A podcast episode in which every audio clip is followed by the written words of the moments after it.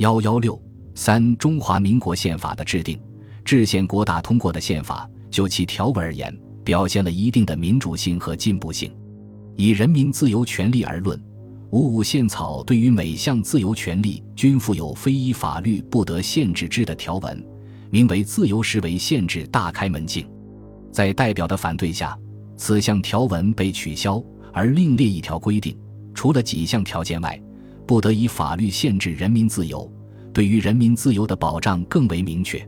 在行政与立法关系方面，既非总统制，亦非完全的责任内阁制，而是折中了立法与行政、总统与行政院的权限，但基本保证了立法的控制地位。对于总统权力，亦做了较多限制，如发布命令必须行政首长复数，实际是有限度的责任内阁制。然而，宪法毕竟是理论。要想将其真正运用于实际中，并非其条文显示的完美。还以人民自由为例，宪法于一九四七年十二月二十五日实施后，国民政府即公布《戡乱时期危害国家紧急治罪条例》，其后又在全国普遍设立特种刑事法庭，以所谓戡乱时期为借口，以严酷手段处置所谓谋叛案。宪法中的各项人民自由条款几成空文。另以总统权力为例，蒋介石在将宪法草案提交国大时称：“五权宪法的中央制度可以说是一种总统制，行使政权的人民如果没有掌握政权的能力，对于治权不能有适当控制，则总统权力过分集中，必致形成集权政治。这种政治不合于现在时代，而且有害于中国，有害于中华民族的。”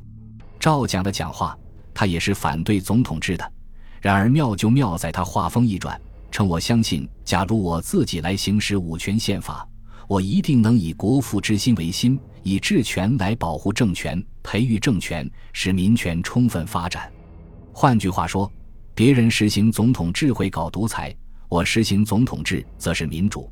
这表明了蒋的真心还在总统制，然而又要在形式上表现出民主。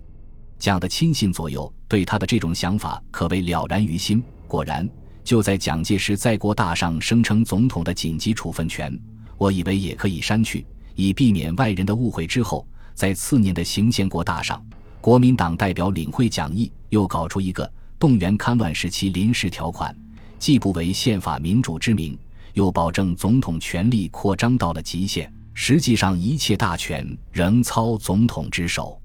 即使是这样一部远远谈不上完善的宪法。因为在议会民主制方面有所突破，对国民党一党专政多少有些限制，因而引起其党内相当多数人的不满，以致宪法通过后，孙科、王宠惠、彭学沛等国民党高级官员不得不撰文解释订立这样一部宪法的理由，以缓和党内的反对声浪。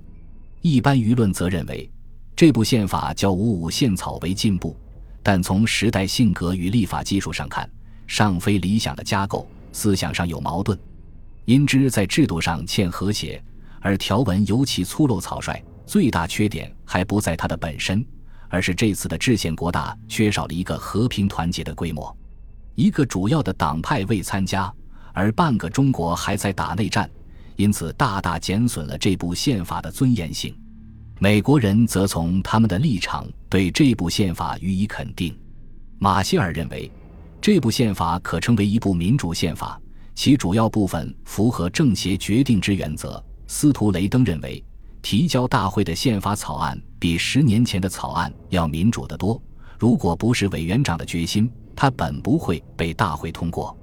然而，这部宪法有其名而无其实，美国人也心知肚明。十二月二十五日，制宪国大闭幕，扰攘今年的国大与宪法问题总算暂时落下了帷幕。虽然蒋介石宣称这一部宪法的精神是荟萃全国各方面的意见，是根据政治协商会议所定的原则，宪法的内容兼顾到理想和现实，对于国内各民族汉满蒙回藏及国内其他各民族的一律平等，各政党在法律上一律平等，以及人民权利自由的积极保障，都有确切的规定。然而，国民党原来希望达到的目的远远没有实现。最关键的是，中共与民盟对国大和国大通过的宪法持反对与不承认态度。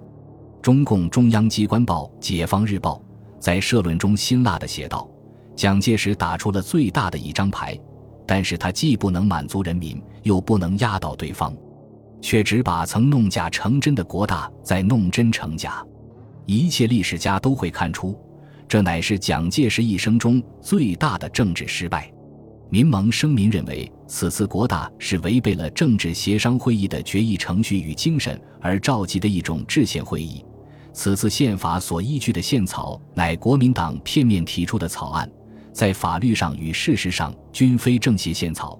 批评国民党显系假借制宪行宪之名，为长期内战、永久分裂做准备。此时政府决心放弃和平与团结之预谋，表示政府此种措施。与本同盟之主张根本违背，更与全国人民之利益根本冲突。本同盟愿唤起全国人民共起坚决反对。这样的结局，还在国大开会时已有代表认识到了。因为政治协商会议由政府重要人员与各党重要人员组织之，此各党皆为会议中主体，必须主体完全存在，始终遵守。由此会议产生之宪法方能有效。今共产党及民盟皆不来参加制宪，是政治协商会议之主体已不完全存在，由此产生之宪法安能期其有效？